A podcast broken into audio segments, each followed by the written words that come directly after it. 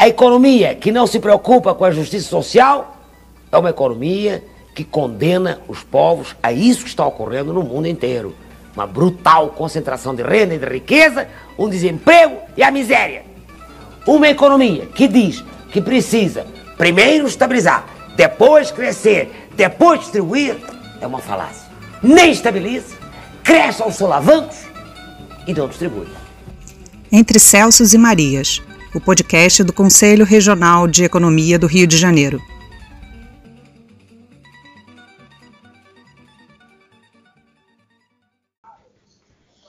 É, olá, ouvintes do podcast Entre Celsos e Marias, projeto do Corecon Rio de Janeiro. Meu nome é Clícia, eu sou economista e conselheira. Nós estamos aqui hoje para entrevistar a Merere Malaguti e o meu companheiro é, nessa entrevista é o Gustavo. Como vai, Gustavo? Bom dia, boa tarde, boa Boa noite a todas e todos. Estamos aqui para mais um episódio né, do, desse podcast que espero que esteja agradando a todas e todas, entre Celso e Marias. E hoje trouxemos uma das nossas Marias, inspirada na nossa querida Maria da Conceição Tavares, que é a professora Mirelle Malaguti, é, da UFRJ, para falar um pouquinho sobre a reforma tributária. Né? Então, vamos abrir, Mirelle, você já se apresenta e já que é essa reforma tributária, o que está sendo proposto, quais são as propostas, qual é o debate que está em cima desse tema. Por favor, Mirelle. Bom dia, boa tarde, boa noite. Vou seguir aí o seu, a sua orientação. É, bom, bom, dia, boa tarde, boa noite, Clícia e Gustavo. Queria agradecer o convite.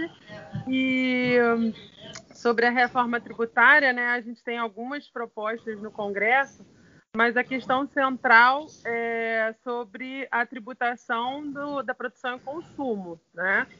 E, e, aí você teria a proposta do Guedes, que juntaria o PIS e o COFINS, né? Criando o IBS, né? O CBS, né? Seria a contribuição social sobre operações com bens e serviços. A ideia seria diminuir, né? A complexidade da da, da tributação, juntando do, essas duas contribuições. E você tem a proposta que trabalha uma ideia já de um imposto sobre valor agregado, que juntaria então, já diferente da proposta do Guedes, o PIS e o COFINS, o IPI, que são, né, os dois primeiros são duas contribuições, e o IPI é um imposto, ambos os três federais o ICMS estadual mais o ISS municipal. E aí você teria só um imposto sobre bens e serviços que valeria como se fosse um IVA, né, que é um imposto sobre valor agregado, com caráter nacional e uma alíquota formada pela soma dessas alíquotas federal, estadual e municipal. Então, incidiria sobre uma base ampla de bens, serviços e direitos, né? e seria cobrado em todas as etapas de produção e comercialização, mas de forma não cumulativa. É... Acho que basicamente é isso, né? E aí, mais para frente, eu quero falar mais do que deveria, né? Quais, quais são as questões que eu acho que ficam faltando nessa proposta. É, nesse caso, é, em que medida a redução da complexidade ela consegue atacar o problema da regressividade do nosso sistema tributário? É, na verdade, o que acontece é que essa reforma tributária ela não está atacando a regressividade do nosso sistema tributário, entendeu? É, a primeira proposta, que é a do Guedes, ela está só, de certa maneira, simplificando a cobrança desses dois, essas duas contribuições em uma só. E a segunda proposta, teoricamente, estaria fazendo, gerando a diminuição da complexidade e diminuindo a cumulatividade né, de, dos impostos, né, da, da, da carga tributária na, na produção e comercialização. É, só que, na verdade, essa reforma ela não toca no cerne central do nosso sistema tributário, que é extremamente regressivo. Então, você tem aí a questão da tributação né, da renda e da propriedade, que não estão sendo consideradas, e a parte do, do consumo, na verdade, seria um somatório dessas alíquotas. Tá? E, e não vejo é, nenhum momento, nenhuma das duas propostas, seja do governo, seja do Senado, que esteja tocando na questão central do nosso sistema, que é a regressividade da carga tributária. Então, a gente tem um dos sistemas mais regressivos do mundo, tá? Então, primeiro você teria que tocar na questão do imposto de renda, o imposto de renda sobre né, a, as operações financeiras, o imposto, o imposto sobre a propriedade. Então, assim, a gente tem no Brasil a, um dos impostos mais regressivos, né, que é o ITR, que não funciona como deveria funcionar e funciona na Europa, em outros lugares do mundo, como um imposto que ele desestimula a, a especulação de terras. A gente não tem a progressividade do IPTU, a gente não tem aqui a tributação sobre né, veículos automotores de alto padrão, como helicópteros, aviões, lanchas, iates. Então, nada disso está sendo tratado nessas reformas tributárias que estão sendo propostas e debatidas hoje no Congresso.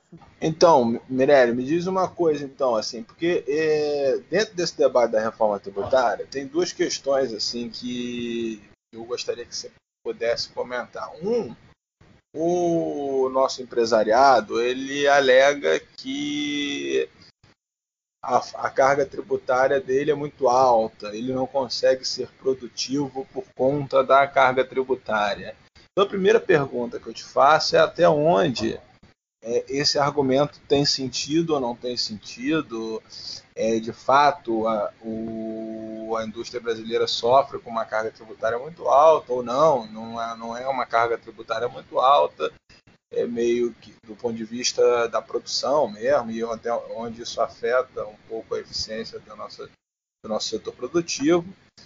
E o outro aspecto, digamos assim, é o aspecto mais de da justiça tributária, que você falou um pouquinho da questão da regressividade, etc. e tal, mas é, como a gente, por exemplo, quando fala em, em, imposto de grandes fortunas, como você mencionou aí, por exemplo, tributar bens de luxo, etc. e tal, como convencer o cidadão que o, o Monza 92 dele não é um bem de luxo?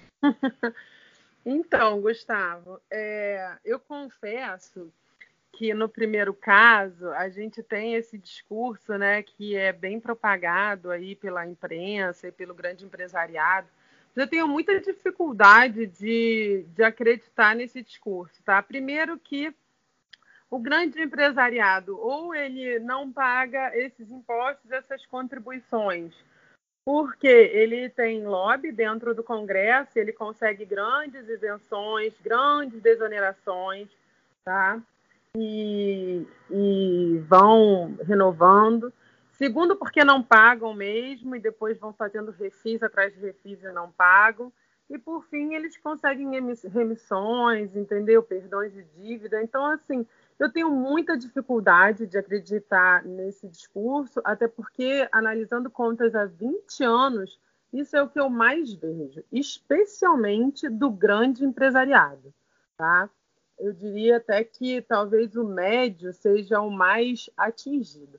A outra questão é que, na verdade, todos esses, esses impostos, de certa maneira, eles são repassados para o preço e em todos os casos que a gente vê né, de desoneração, etc., isso não leva a uma diminuição dos preços.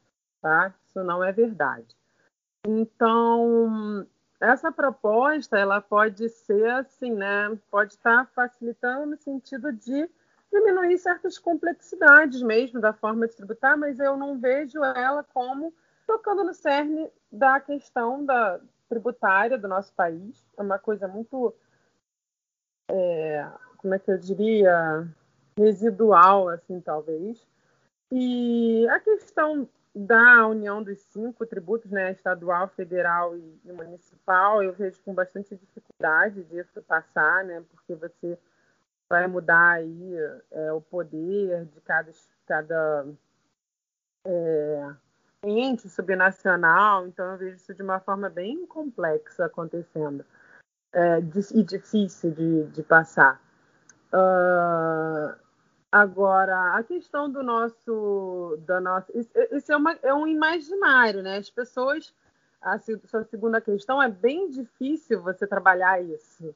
Né? Agora, eu acho que cabe a gente, né? A gente está aqui do outro lado, vendo como isso funciona, a produzir, produzir material, estar tá nas redes sociais e usarmos todos os meios que a gente tem para mostrar que, que a classe média que parece que tem, tem esse pavor, né, esse medo, que acaba comprando o discurso do, do, do grande milionário, né, e acaba vindo em defesa do, desse grande milionário para ela entender essa realidade, que na verdade é a classe média que leva hoje a carga tributária desse país nas costas, e na verdade uma reforma nesse sentido, ela iria atingir as pessoas que têm maior capacidade de pagamento, né? Isso geraria uma maior justiça tributária e diminuir, a gente poderia até levar a diminuição desse peso que hoje, né, essa classe, né, classe média mais, mais baixa,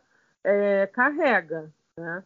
Então, acho que cabe a gente, na produção de informação, mostrar isso o tempo todo, e é bem difícil, tá? Eu diria, assim, eu, eu, eu tenho vários é, blocos de debate sobre isso e as pessoas elas têm bastante dificuldade de entender, por exemplo, a importância de um TR progressivo, né? A importância de um TR que tenha peso. Então a pessoa acha que o sítio ali de Teresópolis vai ser é, atingido, né? E aí a pessoa vai ter uma carga tributária muito maior. Ela não imagina, né? Como funciona a, essa, esse, a distribuição de terras né, em todo o interior brasileiro, na concentração de terras, na especulação, os poceiros, os grileiros e assim por diante. Né?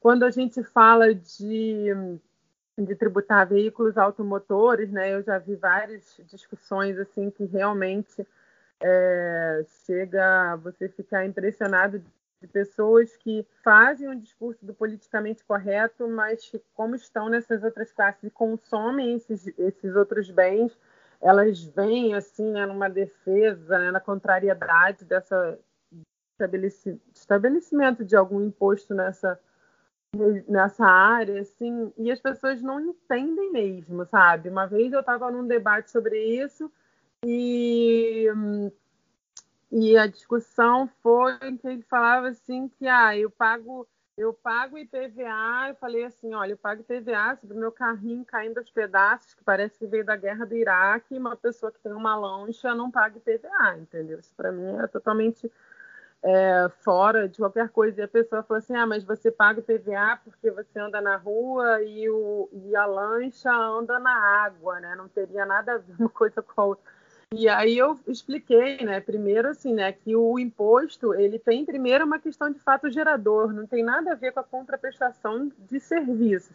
E por outro lado, né, a lancha, da mesma forma como o carro demanda vários serviços do governo, a lancha também, né? Então você tem a marinha, você tem vários outros serviços é, do poder público, né, que estão ali à disposição para que aquele aquele veículo automotor ele possa ser usado e não gere, não seja uma ameaça de risco à vida das outras pessoas.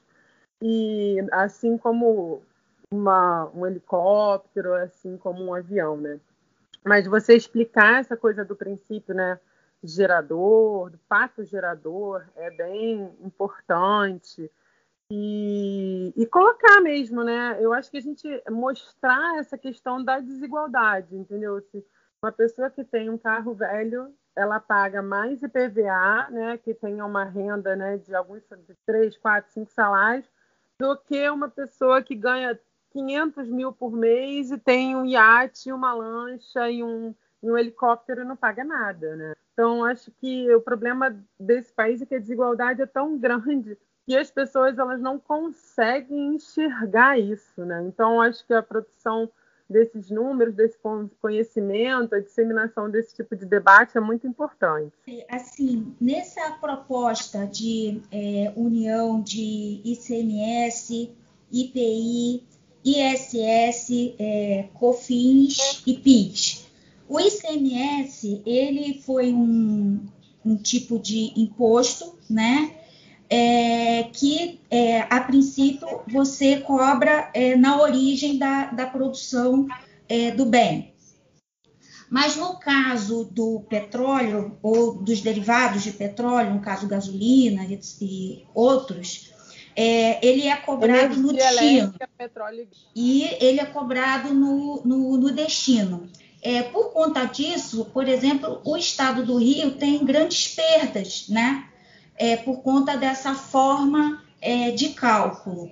É, nessa nova é, proposta, é, como essa questão do cálculo da origem destino está sendo tratada, né? E como fica também a questão é, da tributação do lucro, né, do lucro não distribuído. Então, é, a questão do ICMS é muito importante, que na verdade o ICMS é o maior imposto né, que a gente tem no, no Brasil. E isso é uma questão é, bem complexa, porque a ideia é que ao longo desse. Você teria um processo de transição de 10 anos em que a tendência seria você transformar essa, essa tributação da origem para o destino, né? que é como acontece no caso de energia elétrica e petróleo e gás. Né? Na verdade, conta a lenda que quando foi feita, quando, na Assembleia Constituinte, é, teoricamente, e aí eu estou falando bem teoricamente mesmo, porque é o que a gente ouve, né? não existe nenhum documento né, em que a gente possa dizer isso, mas que o Serra ele teria visto, e alguns deputados de São Paulo teriam visto que você, se você tributasse na origem tudo e não no destino, como São Paulo era o maior consumidor de energia do país, né, porque é a maior indústria do país, você teria uma transferência de renda muito grande, né? Então você teria um, uma tributação muito elevada que São Paulo estaria pagando, por exemplo, para Foz para o Paraná, né, com a coisa ali da, da hidrelétrica. Bom, então daí veio essa ideia de você fazer a tributação na origem e não no destino, nos, nesses casos específicos, mantendo a tributação da origem de todo o resto, de todos os outros produtos bem servidos. Bom, é, a proposta, essa proposta que inclui a união dos cinco tributos, ela, de certa maneira, ela, ela transfer, transformaria isso num. faria o contrário. Hoje tiraria do, do, do, da produção, do local de produção, para o destino, né, para o local de consumo. Isso é muito ruim porque você vai gerar um certo. Como é que eu vou te dizer? Você tem uma tendência à, à concentração de renda nos lugares de maior renda. Então, assim, você, você obviamente tem mais consumo nos estados de maior renda. Então você vai tirar, né? Você vai tirar, por exemplo, a tributação de outros lugares onde você tem produção e não tem elevado consumo e vai concentrar toda a tributação nos lugares de maior renda, né? Então, na verdade, você está mudando todo o princípio do que sobre o qual foi montado o sistema tributário brasileiro, né? Que era a ideia de você promover a, a diminuição né, da desigualdade interregional, né? Então, eu vejo de uma forma muito, muito preocupante. Mas eu confesso que eu, eu acho embora assim, né, o debate está se intensificando nessa, nessa, nesse tema, da, nessa proposta que une essas, esses cinco tributos, mas eu realmente vejo com bastante dificuldade ele mais à frente, entendeu? Porque aí entram questões assim que seriam das estruturas de poder local, né? Então, não sei, né, até onde isso vai. Mirelle, eu queria trazer um, um pouco o debate um pouco, um, pouco diferente, porque quando eu penso em discussão sobre reforma tributária, o grande entrave que eu vejo no, em você conseguir ampliar um debate sobre reforma tributária não está nem tanto no lado de como se tributa, como se arrecada, mas sim no lado de como se gasta. Por que, que eu falo isso? Porque, um, inclusive dentro do campo progressista, é a questão das vinculações orçamentárias é um ponto, digamos, chaves para garantir o financiamento de determinadas políticas públicas. Independente de, de, da sua concepção de como seja feito o gasto público, e se você é adepto de teorias mais modernas de que é, você não tem tantas restrições fiscais, Concretamente, o arcabouço legal brasileiro estabelece uma lógica de que determinadas arrecadações tributárias vão ser os financiadores de determinadas políticas públicas. E aí acaba, por exemplo, a saúde acaba defendendo, não, não mexe aqui não, porque senão vou perder meu quinhão. O pessoal da educação, não, não mexe ali não, senão vou perder meu quinhão. E aí cada setor, por causa dessas inúmeras vinculações orçamentárias, acaba se colocando como antes qualquer reforma tributária pelo medo, é, digamos assim, de perder recursos, né? E aí, como é que você vê esse debate? Como é que você vê que isso, se isso tem influenciado no debate atual da reforma tributária? eu vejo isso de outra maneira, Gustavo. Na verdade, eu vejo que é, essas vinculações elas foram muito importantes para essas áreas sociais é, ao longo de todo esse tempo e que talvez elas não estejam sendo defendidas da forma que deveriam estar sendo defendidas, tá? Porque hoje você, a gente pode discutir a qualidade da educação e pensar em muita coisa a gente tem que melhorar, mas a gente chegou onde a gente chegou, universalizou o ensino fundamental, é, expandiu o ensino básico em geral, enfim, graças à vinculação que existe com todos os, os com todos os, como é que eu vou te dizer, é, com todos os, é, os, vazamentos que houve, seja quadru e assim por diante, tá?